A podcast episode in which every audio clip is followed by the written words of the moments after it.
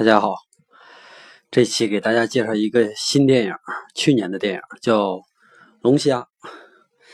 这电影呢，名可能会给咱们这个听众们有一个误解哈，就是以为这个电影是一个关于美食的，或者是关于环保的这样的片子。确实，这个名起的太个性了啊，以至于说咱们要是不使劲讲一下这个这个电影的。背景设定的话，可能会误导很多很多的观众。这个电影呢，是一个很荒诞的黑色寓言。呃，我给大家大概介绍一下啊。故事呢，设定在某一个当代。我说某一个当代，就是说它是是这个时间段，但是呢，它肯定不是现在啊，有可能是未来啊，不远的未来。那个时候呢，人类已经进入了一个呃乌托邦式的一个社会。在这个社会里边，成年人呢是不可以单身的。一旦你单身，你就会被带到某个酒店，然后呢，你有四十五天的机会，在这四十五天里边，你可以再一次进入你有伴侣的这种状态。如果四十五天之内你没有完成，没有找到你的新伴侣，那么呢，你只能选择生命降格啊，就是你要变成一种动物，当然是。你变成什么样的动物呢？你是可以自选的啊，有人选狗啊，有人选什么什么的啊。还有一种途径可以延长你这个观察期，就是四在四十五天之外，你还可以再延长，那就是你要去猎杀那些游荡者，每猎杀一个游荡者呢，就可以延长一天的观察期。这个游荡者呢，其实也是普通人。只不过呢，他们是在生活在城市以外的丛林里，不愿意脱离单身的那些人。呃，咱们这个故事的男主人公啊，因为他的伴侣移情别恋了，所以呢变成了单身，于是带着一条狗进入了一进入了这家酒店。酒店的经理问他：，呃，如果你在单位时间内没有完成任务，没有呃找到新的伴侣，你会选择变成什么样的动物呢？他说：龙虾。啊，这就是故事的背景啊。一开始我我在想，就是我知道这个故事背景的时候，我在想，就是这个酒店这么里边有这么多的单身男女啊，呃，如果是为了继续以人的这种状态生存下去的话，你为什么不去假装和谁相爱呢？对吧？或者假装和谁形成伴侣呢？就是一开始我有这样的怀疑啊，后来呢就慢慢看，看多了之后才发现啊，原来两个人要成要成为伴侣的话是。要满足一个非常非常基本的一个条件的，就是你双方必须要有一个共同点，必须要有一个共同点。呃，但是呢，即使你有这个共同点，也不一定说就能匹配成功啊。因为在这个故事设定里边，大多数人对自己的伴侣呢，那种匹配度是有极高的要求的。的，注意是极高啊，极高的要求。接下来的这个故事呢，我就不能给大家讲细节了啊。因为讲细节就是剧透了。接下来的故事就是以那种 可以想象到的极其荒诞的方式去展开。呃，我说一下荒诞啊，荒诞意味着呢，就是呃，通常是有一个很荒诞、很荒诞的一个大的构架，以及加上一些特别真实的细节，然后来支撑这个构架，这样呢，构成了这种荒诞的艺术。呃，荒诞艺术里边包括文学啊，荒诞文学、荒诞戏剧啊等等很多很多啊。当然，电影也是其中之一。在咱们这个介绍完事之后呢，我会给大家再介绍两另外两个荒诞的片子啊，荒诞派的呃电影啊。呃，荒诞听起来啊，它特别像扯淡啊，看起来也特别像扯淡。但是荒诞和扯淡之间就差一个字儿，但这一个字儿呢是呃，真是天地之别。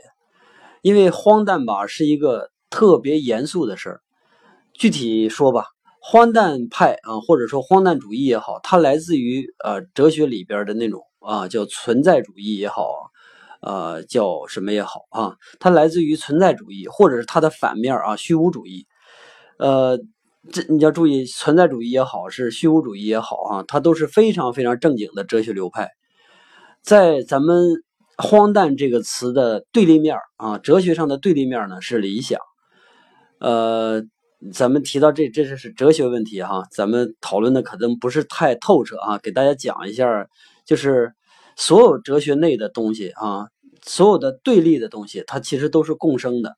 它特别像我们的文化里边那个太极啊，呃，太极图，大家想象一下，有两条鱼相互围绕着转，一个黑色的，一个白色的，是吧？当那个黑色面积越来越大的时候呢，它就会吞没白色的；当那个白色的面积越来越大，也同样会吞吞没那个黑色的。比如说，咱们刚才讲的那个存在和虚无啊，它们俩本身就是。呃，相互追逐的那两条鱼，那条黑鱼和白鱼，呃，荒诞啊，看起来多么的，无论荒诞看起来多么的不正经啊，往往它的内核呢都是那种更坚定的、更宏大的理想啊。相反，那种至高的宏大的理想呢，往往基本上也就走入了荒诞啊。这是我的理解，呃，可能不太对啊。咱们假如说。了解哲学和学哲学的同志们啊，可以，呃，这个校正啊。然后这个荒诞的艺术作品呢，一般情况下它都是这样的，有一个比较隐晦的一个寓意，再加上呢这种非常强的形式感，所以你在看到他们的时候会感觉很震撼啊。呃，但同样，即使它呃刚一开始感觉好看，但是慢慢的你会感觉有一些无聊啊。但到呃到最后的时候，你可能会感觉又看不懂啊，因为这种一般的这种电影，它首先它讲的不是一个特别完整的故事啊，也不能把这个故事讲完整了。它这个叙事的方式和我们通常理解事物的方式呢是有很大的区别的，呃，尤其是这种电影，呃，它一般都有一个开放式的结尾啊，呃，所有的这种荒诞派的呃电影也好，呃。文学也好，或者是其他戏剧形式也好，啊，它它都会去引发人的思考，所以呢，它的这个结尾往往都是开放式的。就这个电影而言，啊，呃，其实拍的还是挺好玩的，挺好看的，也很漂亮啊。咱们回到这个电影的本身，我第一遍看这个电影的时候，是在我某一种特别不清醒的状态下看完的。我记得当时我在看这个电影的时候，一边看一边大喊大叫啊！我就特别想，当时就想进入这个世界，然后用机关枪，用那种有五百发子弹的那种机关枪，然后疯狂的对影片里边那些人进行扫射啊！因为这个电影里边的人人物真是都太好玩了，呃，他们都像什么呢？像没有生命的那些木偶一样啊！嗯，咱们知道枪杀木偶是不犯罪的，是吧？而且这些木偶呢，表面上看起来又。又那么那么的像真实的人啊！子弹打到他们身上的时候，一定会呲呲的窜血，想一想就过瘾。接下来继续说细节啊，这个音乐啊，咱们开头听的那个呜呜那个音乐是它的片尾曲啊。我因为我在网上找不到这个这个音乐下载，所以呢就把这电影重放着，用电影录的，所以音质很很很糟糕啊。大家能忍受这就是忍受一点吧。这个音乐呢。从头到尾都比较压抑啊，当然里边也有一些很轻盈的音乐，但是这个压抑、这个轻盈，在这个电影里边表现的都是有那么一丁点的恐怖啊，但这个电影并不恐怖啊，电影并不恐怖，嗯，这个本身就是一个矛盾，是吧？呃，这个电影其他地方也是到处充满了矛盾，我讲一个例子啊。呃，不能讲电影里边例子，咱们讲一个以电影以外的例子。比如说在婚礼上啊，所有的来宾都沉默啊，穿着一身黑，都是黑色的单色的衣服，没有没有颜色的。然后新郎新娘呢，呃，充满悲伤的看着对方，然后在那种非常肃穆的哀乐底下，两个人相互交换戒指，然后接吻。你想象一下哈，这是一个婚礼啊，这种错位啊，在这个影片里边。有大量的应用，呃，我在看的时候越看越扭曲啊，心里到后到后来的时候，感觉好像自己的这个各种各样的情绪都都被掏出来哈，从内心深处掏出来，然后被被不停的搅和。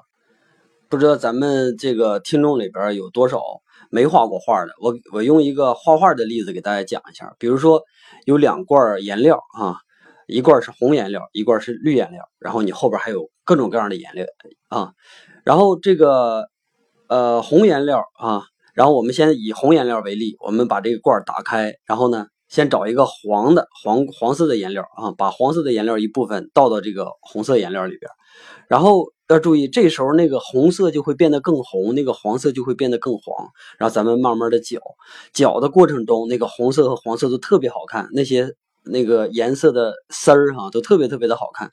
然后当我们搅把它搅和匀了之后呢，它就变成了橙色。虽然这个成色相对来说也比较纯，但是肯定没有刚才你没搅匀的时候那么艳丽，是吧？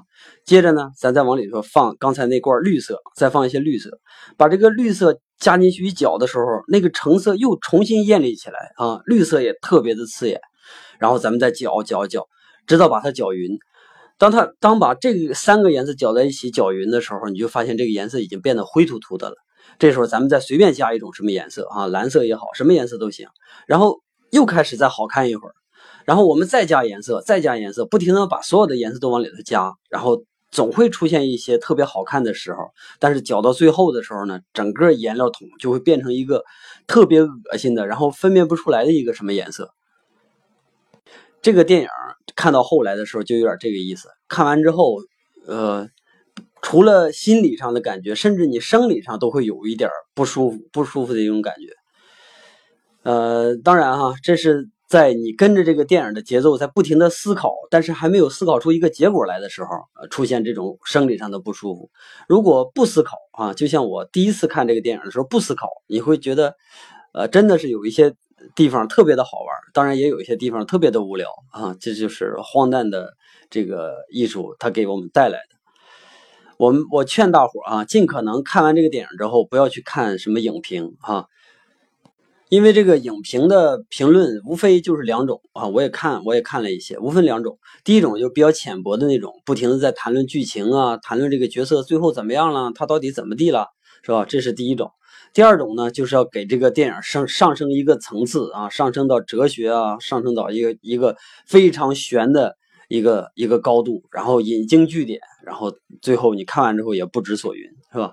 一般就是这两种影评，所以建议大家不要去看啊，呃。然后自己找个哥们儿，找什么去讨论，随便瞎讨论就可以了。呃，首先我认为这个片子它没有什么太深刻的思想啊。呃，说不好听的，我就感觉它像解剖，是吧？它给你嘎开了，是吧？把那个皮肤给你嘎开一个口，然后呢，你自己看。然后里边你扒开一看，血丝呼啦的。你要愿意相信里边有瘤呢，你就信；你要不愿意相信呢，我再给你缝上。完，你缝上你就走人，你还好好过你的日子。他有点这种感觉哈，就是很客观的去说一个假话，或者说很客观的说一个胡话。这就是这个这个电影给我带来的最直观的感觉。呃，可能我本身就是一个比较荒唐的人，所以我对那种呃荒诞的东西比较感兴趣哈。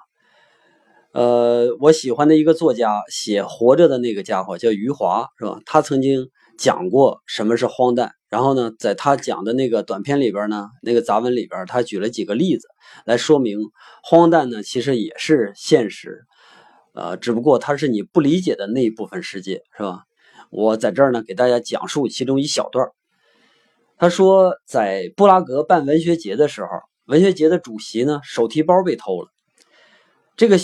小偷呢是光明正大的走到他的办公室里边。当时呢，他出去这个主席啊，出去接几个外国来的嘉宾。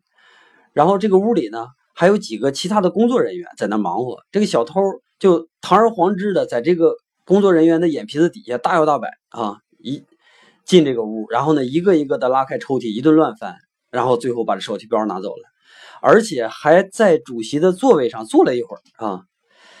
后来呢，这个主席回来了，回来之后发现这手提包不见了，问工作人员说：“这手提包哪儿去了？”工作人员说：“被一个长得什什么什么样的一个人拿走了啊！我还以为是那个人是你派来拿的呢。”就这样哈，这个手提包里边全都是这个文学节里边非常非常重要的一些材料。当然，这主席就着急了。主席着急也干瞪眼，不知道不知道怎么办啊。这时候呢，小偷回来了。然后小偷回来之后，特别生气的质问这个主席说：“你那个破包里边都什么玩意儿？一点钱都没有呢？”啊，主席说：“钱在我钱包里，钱包在我屁股兜里呢。”啊，那我公文包呢？小偷说：“那里边都是破烂，让我给扔了。”然后呢，这个主席就跟那几个外国嘉宾把这个小偷带到警察局。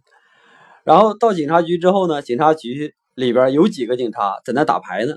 然后这个主席就和其中一个警察用这个捷克语啊交流了几句，交流几句之后，然后就出来找这些嘉宾。这嘉宾问：“那警察说怎么办呢？”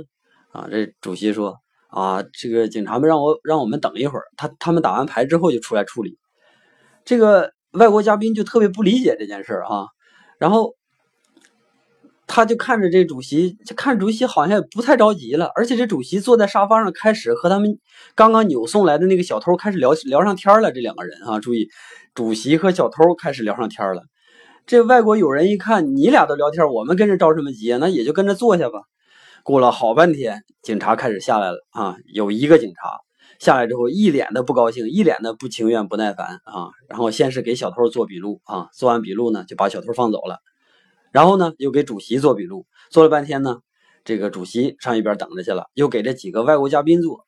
可是这个几个外国嘉宾呢，只会说英语啊。这个警察说：“我听不懂啊，你必须得给我找个翻译来。”然后呢，这个外国人一想，这几个外国嘉宾一想，这这主席不就就是翻译吗？啊，不行啊，必须找一个不知情的翻译。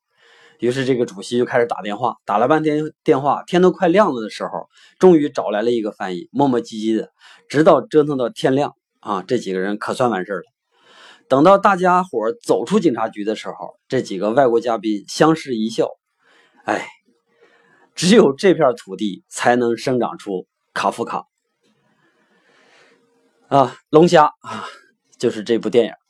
如果你看完了觉得喜欢呢，啊，你就可以自己去找一下这个希腊导演拍的另一部电影，叫《狗牙》啊。如果你还是觉得喜欢呢，我再给大家推荐一个法国的英文电影啊，属于法国拍的英文电影，叫《橡皮轮胎》啊。这几部片子都是荒诞的啊。本期就到这儿啊，大家伙儿再见。